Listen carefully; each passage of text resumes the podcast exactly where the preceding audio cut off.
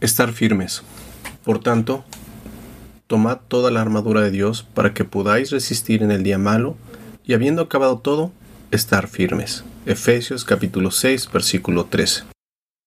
Buenas tardes, continuamos con esta serie de estudios de pequeños audios y vamos a poder reflexionar acerca de estos tiempos peligrosos y qué es lo que nos muestra la palabra de nuestro Dios al estar firmes.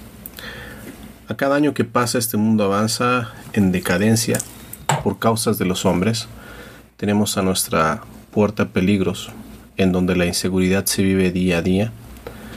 Escuchamos rumores de guerras, hambres y maldad. Hombres que hacen daño por tener el poder y controlar las cosas. Algunos otros justifican la maldad con la necesidad económica.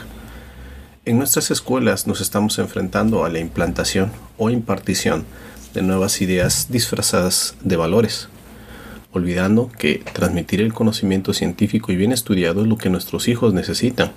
Conocimientos como matemáticas, español, biología o la química, que son bases para formar y capacitar a las nuevas generaciones.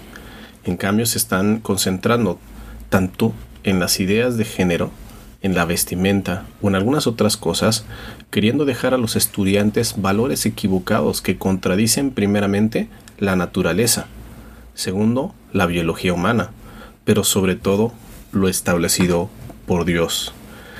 El hombre ha depositado su confianza en la educación, pero ha fracasado. Ha dado moral, pero ha fallado. Ha dado por nombre religión, pero la religión simple y sencillamente no salva a nadie y el hombre sigue en su pensamiento creyendo que tiene una vida para disfrutarla. Sin embargo, la Biblia no se equivoca. El principal problema de la humanidad se define en el sentir, en el pensamiento del corazón, el pecado. Mientras hay mentiras, odio, rencor, envidia, robos, está el pecado y ahora entre los más comunes los secuestros y los asesinatos, y ya decir comunes es mucho. Estos los hacen, lo hacen por dinero, por poder, pero Dios simple y sencillamente lo define como pecado, y aún puede aumentar cuando acecha e interfiere en nuestras vidas y sobre todo en nuestras generaciones que vienen detrás. Puede ser un secuestro que está al, al alcance o que nos puede llegar y lo podemos manifestar como un peligro inminente puede ser eh, un asesinato que amenace nuestras vidas.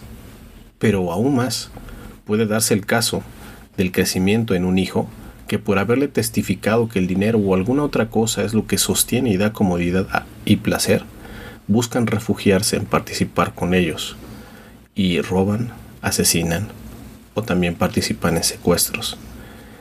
Con aquellos que están alejados de la ciudadanía ajenos a los pactos de las promesas, sin Dios en el mundo.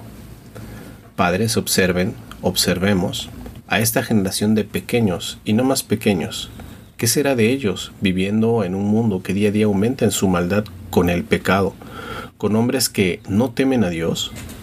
¿Quién realizará la tarea de participar del Evangelio a otros? Si todos están ocupados en sus mismos preceptos, en sus mismas conveniencias, ¿Quién le enseñará a esta generación?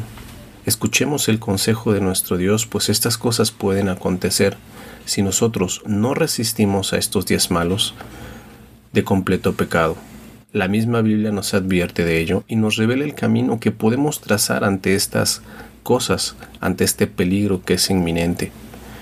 Mateo 24:6 nos dice que oiréis de guerras y rumores de guerra. Mirad que no os turbéis porque es necesario que todo esto acontezca, pero aún no es el fin. Es decir, va a ser necesario que esto siga aconteciendo, quiere decir que esto va a continuar en nuestras vidas. Mateo 24, 12 nos dice, por haberse multiplicado de la, la maldad, el amor de muchos se enfriará. Cuidado, no sea que alguno de nosotros sea de estos, en donde el amor se va a enfriar.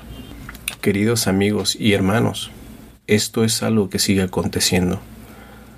Es necesario que las nuevas generaciones aprendan y encuentren lo valioso, lo que realmente tiene ese valor incalculable, que es la presencia de Cristo en sus vidas, ese ejemplo necesario para ellos.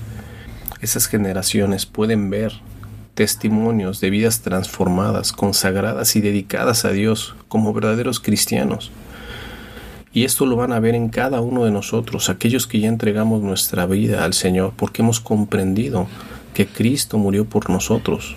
Esta es la clave para las nuevas generaciones que vienen aprendiendo en estos tiempos peligrosos. La Biblia nos dice que efectivamente tenemos que instruir al niño en su camino y aun cuando fuere viejo no se apartará de él, según Proverbios 22.6. Pero también nos revela que es una vida transformada la que tiene valor a luchar ante las acechanzas del enemigo. Por tanto, toma toda la armadura de Dios para que podáis resistir en el día malo y habiendo acabado todo, estad firmes. Queridos amigos y hermanos, la Biblia nos revela, por lo demás, hermanos míos, fortaleceos en el Señor y en el poder de su fuerza. Para mí, Efesios 6, 10 de este versículo es uno de los más hermosos porque nos enseña cómo podemos acercarnos a la pelea, a la batalla. Y de esta manera está el sustento que encontramos en el Señor. Fortaleceos en el Señor y en el poder de su fuerza. El cristiano se fortalece en el Señor constantemente, una acción que nos da una fuente inagotable siguiendo la vida de el Señor Jesucristo, pues demuestra que en su persona todos, no solamente los cristianos, tienen oportunidad de ir a Él, donde encontrarán la fuerza necesaria para continuar en estos últimos tiempos ante todas estas acechanzas. Qué vigorizante es ir a las fuentes de agua pura e inagotables de Cristo y poder beber de ellas para encontrar ese temple y fortaleza para el diario vivir. Dios nos ha dado una armadura preciosa y precisa necesaria para enfrentarnos a todas estas cosas, es decir, ha trazado lo que debemos hacer para poder resistir, fijando el objetivo en la batalla contra el pecado, por lo que es necesario actuar. Efesios puntualiza tres acciones sumamente importantes. La primera la podemos encontrar en Efesios 6:10, fortalecidos en el Señor y en el poder de su fuerza, como ya lo dijimos. La segunda es Efesios 6:11, vistiendo toda la armadura de Dios. Y la tercera, que es la que constantemente se menciona, teniendo firmeza. En Efesios 6:13. Si viésemos la posición de firmes en un soldado, prácticamente destacaría su aplomo y su firmeza. Pero solo en el momento de la acción, cuando entra en el campo de batalla, sabríamos si está preparado o no. Él podría tener todos los recursos a la mano, pero si no está ejercitado en su uso, de balde se enviaría la batalla, pues seguramente en el ataque del enemigo sería vencido. Hermanos, recordemos que la firmeza va acompañada también en la confianza que se tiene de lo que Dios ha dejado y ha hecho.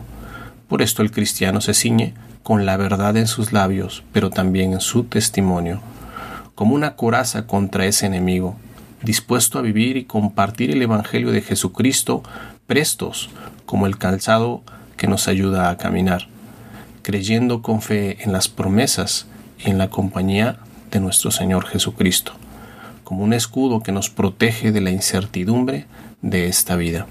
El Señor nos ha salvado y nos ha hecho sus hijos delante de Dios, siendo protección constante e indispensable para mantenernos firmes. Efesios 6:11 nos dice, vestidos de toda la armadura de Dios, para que podáis estar firmes contra las acechanzas del diablo. Dios, por medio de Pablo, exhorta a poner en práctica los principios doctrinales que ha expuesto para nosotros, poniéndonos en guardia sobre los enemigos de la Iglesia de Cristo en los poderes espirituales de maldad, para los cuales, queridos hermanos, no valen las defensas o armas humanas, pues estas fuerzas están bajo el poder del príncipe de este mundo, solo puede ser contrarrestado con la armadura superior. Primera de Juan capítulo 4 versículo 4 nos dice, hijitos, vosotros sois de Dios y los habéis vencido, porque mayor es el que está en vosotros que el que está en el mundo. Solo Dios puede proporcionar o proveer estas armas que necesitamos para el combate en desigualdad, pero es importante nuestra posición de firmes y adelante. Esta es la defensiva. Tres veces en, estos versículos se menciona la posición de firmes y la razón es que el enemigo está de antemano derrotado legalmente en la cruz del Calvario despojando a los principados y a las potestades, los exhibió públicamente, triunfando sobre ellos en la cruz, según Colosenses 2.15. Él ya no puede ganar esta guerra, no puede sacarnos de la firme plataforma de la victoria de Cristo, pero lo que sí puede hacer es que caigamos al suelo dentro de la posición que ocupamos. Por esto es necesario resistir y estar bien parados, estar firmes, en el día malo, es decir, en el tiempo en que el conflicto ha de ser más duro, tanto por la persecución de afuera como las pruebas que surgen en la comunión cristiana. Hermanos, Efesios 6:13 concluye, Tomad toda la armadura de Dios para que podáis resistir en el día malo y habiendo acabado todo, estar firmes. ¿Qué pues puede haber en esta victoria? Bien, puede haber en ella la victoria de Cristo estemos firmes. Este mandamiento, hijo Timoteo, te encargo para que conforme a las profecías que se hicieren antes en cuanto a ti, milites por ellas la buena milicia, manteniendo la fe y buena conciencia, desechando la cual naufragaron en cuanto a la fe algunos. Para escapar de los lazos del engaño, para quedar en pie, es necesario entender esta exhortación, porque es posible permanecer firmes y de pie si permanecemos en el Señor constantemente. Como resumen, remarquemos algunos puntos que usted y yo debemos llevar a cabo y hacer uso de esos recursos encontrados en esta figura de la armadura. Estad firmes, ceñidos con la verdad, vestidos con justicia aprestos del Evangelio de la paz. Tomad la fe, tomad la salvación y el Espíritu que es la palabra de Dios. Pero el versículo 18 nos dice, orando en todo tiempo, con toda oración y súplica en el Espíritu, y velando en ello con toda perseverancia y súplica por todos los santos. Por último, pensemos en Juan capítulo 16, versículo 33 estas cosas os he hablado para que en mí tengáis paz. En el mundo tendréis aflicción, pero confiad, yo he vencido al mundo. Oremos. Padre amado, tú que nos has dado este día, estos tiempos, que has permitido que, Señor, tu gracia siga pregonándose, tu palabra siga hablándose y tu salvación en Cristo Jesús sea predicada constantemente nos permitas seguir haciéndolo. Señor, sabemos que hay cosas que nos rodean que son tremendas, son terribles, y las pruebas están ahí delante de nosotros. Permite, oh Dios, permite que nosotros podamos ser constantemente aquellos que están delante de ti haciendo tu voluntad, pero que lo hagamos firmes, prestos, delante de ti, Señor, y de rodillas delante de Cristo, haciendo lo que nos corresponde, estar firmes. Rogamos, Padre, esto para que sea en todos nosotros el cumplimiento de tu promesa de tener victoria, también sobre estas batallas donde Cristo ya ha vencido en muchas ocasiones. Gracias, Padre amado, recibe nuestra gratitud en el precioso nombre de nuestro Señor y Salvador Jesucristo. Amén.